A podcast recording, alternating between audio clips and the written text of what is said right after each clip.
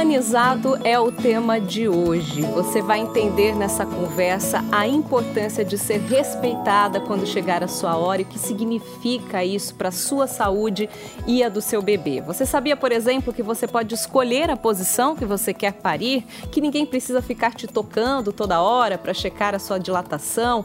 Tem muita coisa errada nas rotinas dos hospitais e coisas que estão tão enraizadas que as mulheres nem se dão conta de que estão sofrendo algum tipo de violência. Então vem com a gente que aqui você vai ter informações importantes para tomar decisões importantíssimas quando chegar a hora H. É mais um Pode Falar Mãe que está começando. Para a discussão de hoje, eu estou aqui com duas ginecologistas obstetras que são referências em Campinas quando o assunto é parto humanizado. Mariana Oliveira, Priscila Eguê, muito obrigada, viu, meninas, pela presença. Obrigada.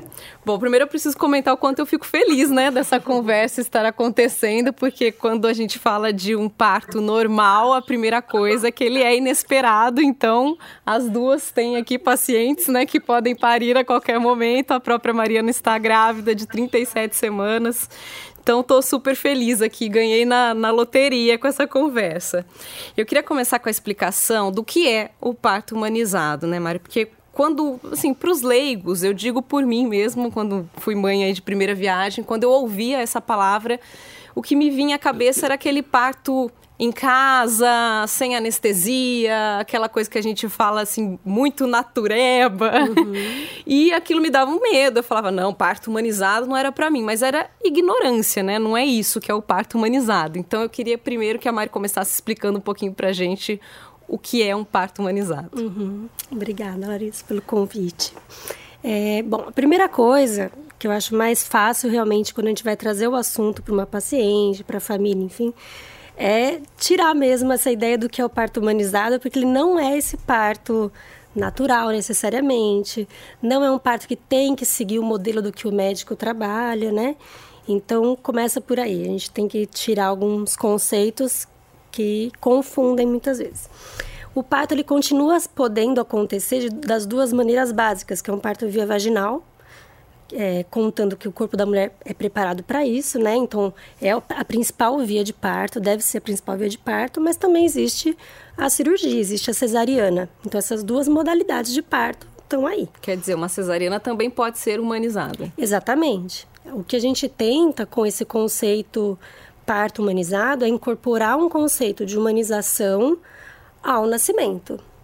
E aí essa humanização ela passa por diversos é, conceitos, diversas questões, características ali que a gente vai levantando, mas basicamente a primeira delas é o protagonismo da mulher, o respeito a essa mulher, essa família que está recebendo um bebê. Isso fala mais alto, né? E impacta diretamente nessa conduta respeitosa no médico diante daquilo que está acontecendo e o embasamento científico. Né? Tudo isso tem muito respaldo técnico. Sim. E eu, como obstetra, sou contratada, estou dando assistência para aquela família para ter essa, para passar para eles a garantia técnica do que está acontecendo. Tá tudo bem, tá tudo normal, então eu não preciso fazer nada. Uhum. Agora, se não tá tudo bem, eu também sou responsável por falar, gente, isso não está evoluindo legal e agora eu vou precisar interferir nisso ou naquilo. Eu acho que você usou uma palavra que define bem, né? É, que é o protagonismo, né, Pri? Vou pedir para você também complementar aí a fala da Mariana sobre essa definição de parto humanizado. É, é respeitar a mulher acima de tudo, né? A mulher e essa criança que está chegando. É, a Mari me deixou com pouca coisa para falar, mas vou tentar. Na verdade, é exatamente isso. Mas qual que é, o que, que eu frisaria, além do que a Mari falou, que a gente tem basicamente dois modelos de atendimento em medicina hoje em dia, né? Que um é um modelo é, informativo, que é o modelo que a gente utiliza, e tem um modelo que é o modelo paternalista, que é aquela coisa, eu sou médico, eu sei o que é melhor para você, eu estudei para isso e você tem que acatar. E a gente não trabalha dessa maneira, a gente trabalha com esse modelo que é chamado informativo, onde a gente é, estimula o protagonismo e a autonomia da mulher. Então, como que, como que acontece a primeira consulta quando a mulher quer engravidar, quando ela já está grávida? Eu forneço uma série de, de leituras, de vídeos, de blogs, para que ela comece a se, se atualizar sobre o tema, porque ela vai ser, ao longo da gestação e no parto, ela vai ter que saber o que está acontecendo com o corpo dela e ela vai ter que ser é, coautora, digamos, das decisões que vão ser tomadas. Então, num trabalho de parto, no parto, a gente vai precisar interferir em mais ou menos 10% das situações, né? Os partos, eles acontecem a vida inteira, muito antes de existir a medicina, e só que a gente até quer que diminuam os partos que vão ter algum tipo de complicação não controlada. Então, em 10% das vezes, ou a mulher ou as crianças vão ter que receber algum tipo de assistência. E é na situação que a gente vai entrar. Acho que o primeiro passo é a mulher entender por que o parto normal seria a melhor opção, né? Quais são as vantagens? Porque hoje em dia também a cesárea está tão enraizada, né, na nossa cultura. A mulher acha que é uma coisa tão simples que normalmente o que a gente escuta é: eu não quero sentir dor, ponto. Uhum. É a única coisa levada em consideração, né? E não Isso. pode ser a única coisa levada em consideração. Então, assim, é, falar sobre benefícios do parto normal é quase chover no molhado, né? A gente tem até aqui episódios inteiros sobre isso, inúmeros. Mas eu acho importante também, queria pedir para que vocês trouxessem alguns pontos que vocês acreditam serem os principais. Vou começar pela Mari. Então, Mari, uhum. no, na sua opinião, quais são os principais benefícios de um parto normal? Se você puder pontuar aí um ou dois, né? É. Na verdade, são, é isso mesmo, tem muita coisa e é chovendo molhado mesmo. Uhum. E a gente acaba entrando um pouco até na área da pediatria, né? Porque os benefícios não são exclusivos à mãe, à parturiente, mas também ao recém-nascido, né? Então a gente está falando de menor perda sanguínea, uma recuperação física, né? Pensar que aquele corpo foi feito, projetado, enfim, tem todo um preparo para esse nascimento e a gente, diante de uma cesariana, está falando de uma recuperação cirúrgica, né? É, para o bebê, uma maior chance dele fazer uma transição respiratória adequada, tendo passado pelo parto normal, né, com as compressões físicas e todo o estímulo que houve, hormonal, enfim, do processo do parto normal, enquanto na cesariana o bebê simplesmente, principalmente na cesariana agendada, né, sem uma real indicação, o bebê ele é tirado do útero da mãe e respira aqui fora. Né? Literalmente né? no susto. No né? susto, exatamente.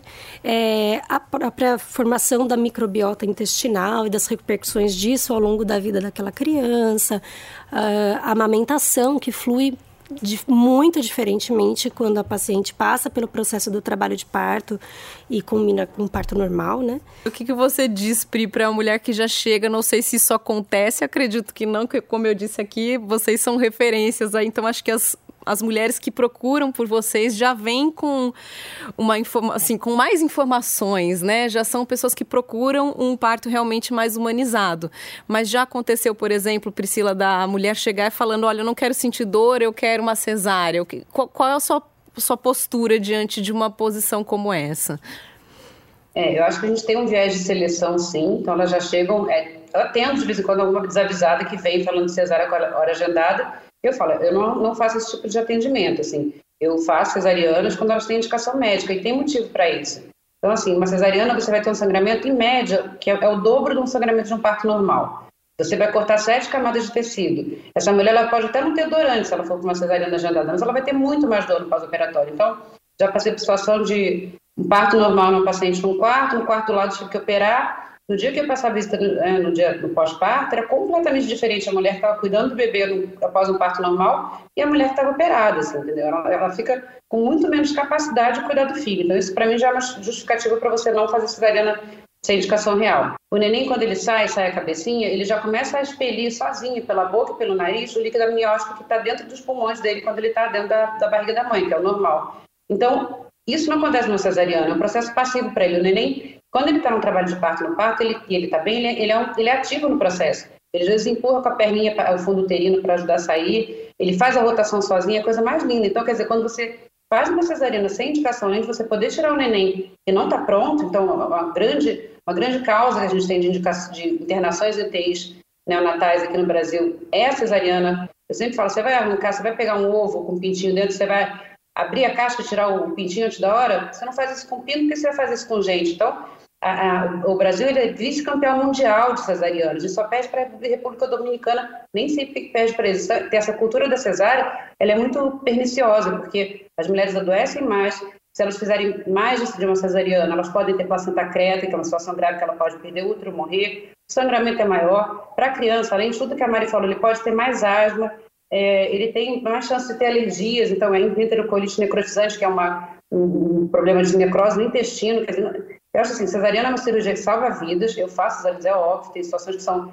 É, é, a gente tem certeza que tem que ser feito, mas assim, é uma coisa que tem que ser feita com critério. Às vezes a gente conversa com europeus ou americanos, enfim, países de primeiro mundo, e as pessoas falam, o que, que acontece? Cesariana não é uma indicação médica? Como você fica operando a torta direito para combinar com uma pastoral do, da sogra, da mãe, o aniversário do, é, é, é, muito bizarro, assim, essa cultura é muito bizarra. Porque a gente chegou a uma situação tão crítica que hoje, quando você fala eu quero um parto normal, você é vista como louca.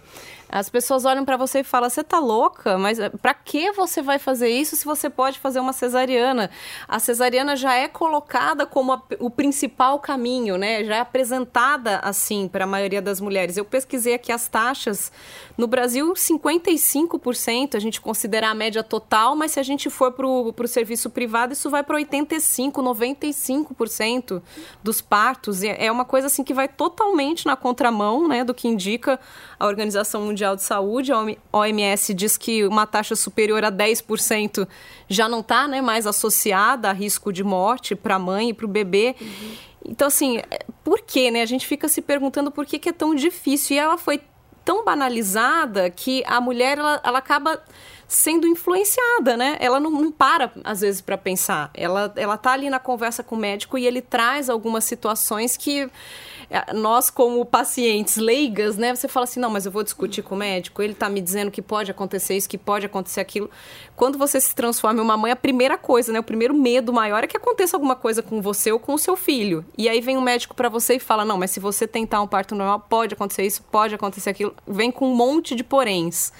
E aí a mulher fica naquele desespero, né? Então, assim, é, é, muito difícil. Eu tô me colocando até aqui como uma mulher né, que já passou por uma cesárea e agora, recentemente, por um parto normal. Então, acho que é legal também a gente trazer, assim, os riscos, né, da cesárea. A Pri falou um pouquinho da recuperação muito mais difícil, que a gente sabe com certeza, uhum. né? Uma cirurgia muito grande. É, mas eu queria também que você trouxesse um pouquinho, Mari, para a gente sobre os riscos, né? Quais são os principais? Seriam essa questão do sangramento, é, o risco para a mãe? Vamos falar da mãe primeiro aí, o risco né? cirúrgico da risco cesariana? cirúrgico da cesariana. O sangramento, o risco de trombose, né? Uh, os riscos pós-cirúrgicos, na verdade, que a Pri mencionou, né?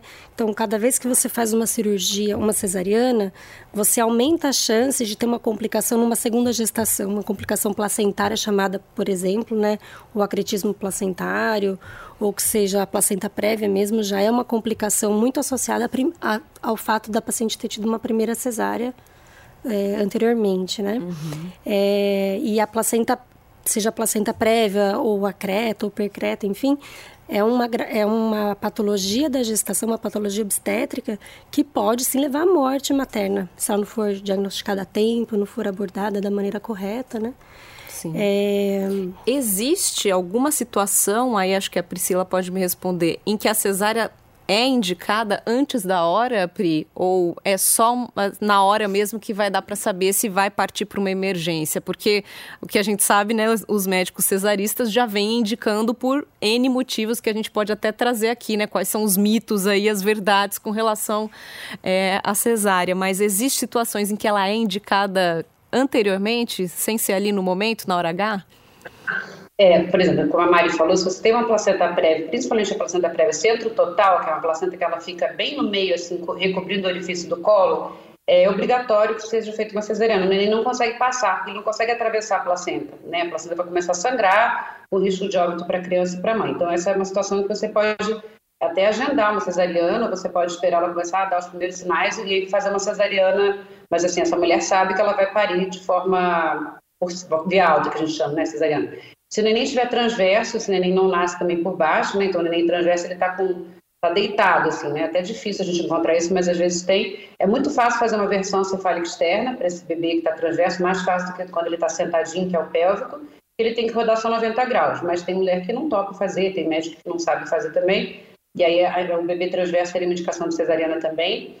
Descolamento prematuro de, de placenta, então quando você tem um descolamento de uma parte da placenta, isso pode ser, acontecer durante o trabalho de parto, mas também pode acontecer antes. Herpes genital ativa, principalmente se for no primeiro, no primeiro episódio, né, que é sempre mais grave, pelo risco de encefalite herpética, é, e meningite, é um quadro bem grave, assim, então a gente não, opera, não faz parto normal de mulher com herpes genital. Acho legal a gente trazer também os mitos, né, que de indicações de cesárea, que é o que acontece muito, é bebê muito grande, né, é cesárea anterior, o que, que a gente pode trazer, Mari, de mitos, né, o que não a pode lista... ser um indicativo já de cara de cesárea? Aí a lista é maior ainda, é muito grande, porque são muitos mitos, Sim. né, então a gente tem, nossa, tem um monte, vamos começar, Pri. Tem mulher é, circular de cordão, né? O cordão enrolado no pescoço, essa que a gente escuta bastante. Não dilatei, e aí tem o não dilatei da paciente que nem entrou em trabalho de parto. É, paciente muito magra, paciente obesa, bebê pequeno, bebê muito grande. Tem a clássica indicação aí também, a mulher que já passou por uma cesárea anteriormente, que foi o meu caso, meu primeiro parto foi uma cesárea, e aí já vem também aquela coisa, ah, mas você já tem uma cesárea, também não é uma indicação para uma segunda, né? Dá é. para tentar um parto normal. Sim, com certeza. Essa é uma clássica realmente, né? Muito comum a paciente achar que uma vez cesárea vai ter sempre cesárea, né? Essa é bastante frequente mesmo, né, Priscila? Independentemente do período, Pri, ou tem algum período aí que tem que ser respeitado depois de uma cesárea para tentar um parto normal? É, normalmente a gente pede para esperar 18 meses. Então o neném tem que estar com 9 meses quando a mulher engravida pela segunda vez. Mas teve uma, são vários trabalhos, teve um trabalho gigantesco do ICOG, né, que é o Colégio Americano de Cirurgiões de Obstetras e Ginecologistas, e eles fizeram uma meta-análise e viram que a chance de você ter uma ruptura do útero numa segunda cesariana é de 0,5 a 1%, quer dizer, de uma mulher a cada 200, uma mulher a cada 100, é um risco, eu, eu posso correr esse risco, eu aceito correr, até porque a cesariana, uma segunda cesariana tem bastante risco também, mais do que a primeira cesariana, porque você vai abrir uma paciente que ela já tem fibrose, ela já vai ter aderência, ela pode ter um risco de sangramento só por conta disso, esse abdômen vai ficar também um abdômen com uma pode ter uma síndrome aderencial depois, que é uma síndrome dolorosa, quer dizer, a cesárea ela não é inócua. Eu acho que a gente tem uma cultura muito grande que tem a ver com é, uma certa, eu acho que tem a ver, passa por uma questão econômica. Então, por exemplo, é muito mais interessante para um hospital fazer 10 cesarianas num dia na mesma sala do que ficar com uma paciente de trabalho de parto nessa sala o dia inteiro, né? Porque ele vai receber muito menos do que se ele, ele tiver 10 cesarianas no mesmo dia.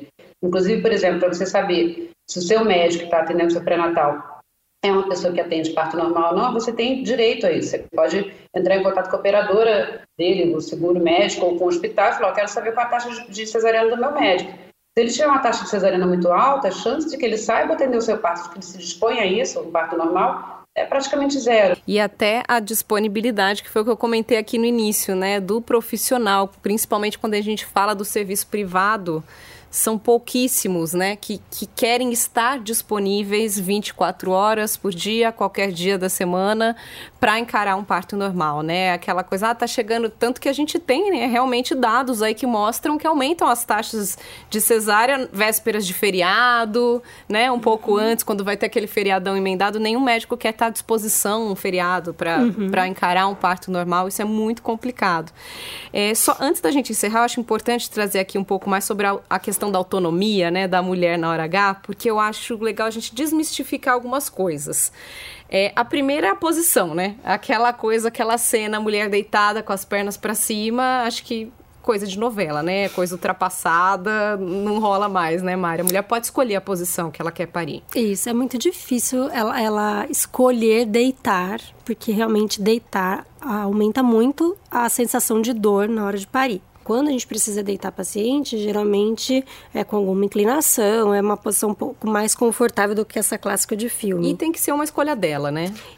A primeira coisa é que vai ser uma escolha dela. Mas se vai precisar de uma assistência, de uma instrumentalização, tem alguma coisa que não está evoluindo bem, aí sim eu vou direcionar essa paciente para uma posição que me permita atuar diante de uma coisa que eu estou achando que está saindo do, do, esperado, uma possibilidade de distócia de ombro, que nem a Priscila citou, ou vou precisar usar um vácuo, alguma coisa, aí eu posso direcionar essa posição. Hum. Exames de toque, não. Pri, quando eles devem acontecer, tem uma frequência, quem deve fazer, porque isso também é uma é, uma violência, né, a qual a mulher se submete sem saber que está sendo violentada, né? Porque a pessoa chega, eu preciso te tocar, preciso saber como está sua dilatação. A mulher que chega principalmente numa emergência, né, num plantão, ela precisa ser tocada. Em que momento, com que frequência? Isso vai depender, né, da evolução do, do parto dela. Quem pode fazer isso? Tá, o exame de toque, ele, ele, sim, ele não é violência obstétrica, na verdade ele, ele é, na maior parte essencial para a gente saber como que está o andamento do trabalho de parto, mas ele tem que ser feito sempre com a, o consentimento da mulher e num trabalho de parto eutóxico, que a gente chama quando tudo está acontecendo dentro do previsto, é, a, última, a última guideline saiu que você não deveria examinar mais do que a cada quatro horas. Na prática, às vezes, dependendo de como está a situação, a gente vai examinar um pouco mais ou um pouco menos. Depende, por exemplo, se eu tenho uma, uma neonata, uma pediatra que está em casa esperando ser chamada. Em algum momento eu vou ter que examinar essa mulher porque eu preciso é, avisar a pediatra que está em casa que ela tem que ir para o hospital. Elas não chegam cedo, elas chegam mais, elas chegam mais no fim. A enfermeira obstétrica obstetriz pode tocar também, elas têm, é, são capacitadas para isso.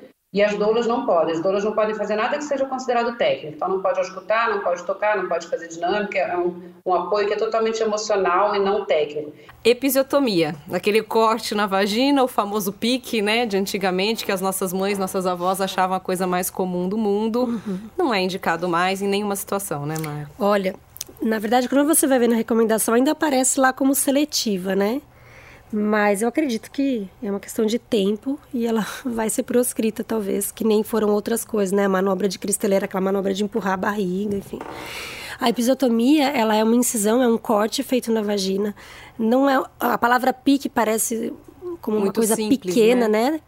E na verdade, a episiotomia é uma incisão profunda que envolve a musculatura da, do períneo. É, e eu, particularmente, não tenho memória da última vez que eu fiz uma episiotomia. O que eu sei é que já na residência eu já fui aprendendo, né, a me desligar desse procedimento por orientação de alguns profissionais que trabalhavam na época me, me orientando, mas no consultório médico eu não, eu não tenho, no consultório particular, não tenho mais essa memória por N motivos, né? Assim, quando você permite a paciente deambular, escolher a posição que ela quer parir, é, e você também, como profissional, entender que se eventualmente acontece uma laceração, e ela não é rara de acontecer, mas ela é muito menor, é muito menos impactante, assim, em termos de dor, de recuperação pós-parto, de fibrose, né, enfim, posterior, é, a gente aprende a lidar com essa laceração e é bem diferente de uma episiotomia, né? Não sei se a Priscila tem uma opinião diferente. Você, lembra a última vez que você fez uma episio? Não, não lembro assim. A episiotomia ela corta três músculos. E o músculo ele, é um, ele funciona como um elástico. Então, quando você corta, ele nunca volta ao normal. E a gente fazia uma coisa que aí a gente tem muito, eu tenho, faço muito meia culpa assim, né, de coisas que eu aprendi de uma maneira que na hora parecia que estava tudo correto e depois eu fui vendo que não era bem assim, mas também tem muito tempo, né, tem 25 anos que eu me formei. E a gente fazia o tal do ponto do marido. E a gente, eu puxava, a gente pegava o músculo lá de cima, fazia um, puxava lá de baixo e dava um nó bem apertado. E eu ficava super feliz, eu falava para a paciente, olha, eu estou dando, fazendo um ponto aqui que vai ficar ótimo e tal. Para mim, é como se estivesse fazendo uma plástica nela. E ela, coitada, ficava feliz também, porque ninguém tinha acesso à informação, né? Então, a gente vai é, desconstruindo, né? A gente tem que des desaprender um monte de coisa que a gente aprendeu da maneira que não era a mais adequada, mas era que a gente tinha disponível na época, né? E é muito difícil, assim, eu não lembro quando foi minha última piso, deve ter talvez mais de 15 anos, não sei, mas eu lembro que era muito difícil não pegar a tesoura para cortar. E até tem uma das coisas que a gente fala, quando tiver vontade de cortar, senta em cima da moto ela fica dormente, porque aí você não corta, entendeu? Então, realmente piso para mim hoje é uma coisa, não, assim, não lembro quando foi a última mesmo. Para encerrar, eu queria só que vocês me trouxessem suas opiniões sobre o parto em casa. Eu sou uma mãe que não, não teria coragem desde o início, mesmo querendo né, um parto normal, humanizado. Eu, eu disse né, desde o início que eu não queria em casa. Que a sensação que eu tenho é: se alguma intercorrência acontecer, uma emergência, eu tô longe de uma, de uma estrutura do hospital. Essa era a minha visão. Então eu queria que vocês me trouxessem isso. É seguro? É super viável? Vocês indicam? Uhum. Qual, primeiro, começando com a opinião da Pri, então, para a gente encerrar. Olha, o parto em casa, assim, a OMS diz que a mulher deve parir no local onde ela se sente mais confortável, mais segura. Né? E tem mulheres que se sentem mais seguras em casa. Mas não é um parto para qualquer pessoa. Primeiro, eh, tem que ter esse desejo da mulher e do, do acompanhante, do parceiro, da parceira, enfim, não pode ser um casal discordante em relação a isso. a gestação tem que ser de risco habitual. Então, uma, uma, uma hipertensa, uma mulher com colestase, um bebê restrito, não pode ter nada de errado com essa gestação. Ela tem que estar, a casa dela, o local que ela escolher para parir, tem que ser um local que fica até 15 minutos do hospital mais próximo. Então, por exemplo, na Holanda, eles são estimulados a ter parto em casa, né? Se não me engano, o seguro de saúde cobre o parto em casa inteiramente, se for um parto hospitalar, cobre parcialmente, e ela não pode, não tem direito a pedir uma cesárea, cesárea só com indicação médica. Então, eles estimulam, é diferente. A, a midwife, né, a parteira, ela vai atender o parto em casa, ela avisa o hospital e fala: estou aqui com a fulana, tal, se der qualquer alteração, eu levo para o hospital. Em geral, esse tempo de 15 minutos, as coisas. Dificilmente tem alguma coisa que acontece muito rapidamente que não vai dar tempo de chegar se uma equipe pronta lá, né? É, em geral, dá tempo de chegar. Eu acho que se eu fosse ter um, parto, porque eu não tive filhos, assim, eu não teria um parto em casa, uma, uma escolha minha, porque eu acho que o tempo que a mulher fica no hospital é muito, um tempo muito curto que justifique é, não ter o um parto hospitalar, né? Mas existem pessoas que têm traumas profundos no hospital. Então, eu tive mulheres que tinham histórias medonhas, assim, que elas falam, se eu for para o hospital, eu vou travar, eu só, preciso, eu só vou se realmente precisar, não tiver jeito. Então, assim, a gente não atende parto em casa, acho que nem eu, nem, nem os outros médicos aqui da, com quem eu convivo, né? É, mas é, nós sabemos que tem é, parteiras que atendem, mas elas são muito conscienciosas, no sentido de é, não vai atender um caso de alto risco em casa, porque né, é pedir para ter complicação. Um complemento, Mário, é isso? Eu acho que é isso mesmo, né? A gente está falando, a gente está começando a discutir uma realidade do Brasil que ainda caminha tentando retomar a importância de um parto via vaginal. E aí trazer o contexto do parto domiciliar aqui ainda é muito difícil. Porque, imagina, que ela comentou na Holanda, o hospital está ciente de que tem uma pessoa ali próxima ao hospital em trabalho de parto, uhum. né? Imagina aqui se eu, a gente, se a gente, eu falo como equipe, né, que atende uhum. a parturiente, mas eu não atendo parto domiciliar. Mas se uma enfermeira que está atendendo parto domiciliar tentar, não existe esse fluxo, né, de avisar o hospital que tem alguém ali perto. Então, acho que a coisa está muito é, engatinhando. ainda está na briga pelo parto normal, né? Quanto mais o parto é, em casa, né? exatamente. né? Então, é... Mas que a gente tem, sim, evidências de que ele é seguro, contanto que ele seja criterioso, né? Com uma equipe capacitada. A gente tem muita evidência disso. A gente tem muitos países que estão cada vez mais anualmente assumindo o parto domiciliar como uma realidade. Então acho que a gente um dia eu tenho uma visão mais otimista assim de que um dia a gente chega lá. Uhum. Agora tem que partir muito essa vontade do casal, que né, a Priscila falou, não pode um ser afim o outro ah, o que ela escolher é melhor, não, tem que ser uma vontade mesmo real dos dois. E aí existe um fluxo é, para isso, Sim. né? Na grande maioria das vezes um fluxo particular, mas a gente também já tem algumas iniciativas pelo próprio sistema de okay. saúde. É isso, meninas. Conversa boa demais. Pri, muito obrigada aí por abrir um espacinho na sua agenda. Imagina. Chamem sempre. Obrigada, Mari. A gente se vê em breve, né? Obrigada, Larissa. Obrigada, Mari. Eu Você, principalmente com seu barrigão aí pois também, tá é. tá para vir a qualquer momento. Então, é. boa sorte, que Obrigada. dê tudo certo, viu? Obrigada.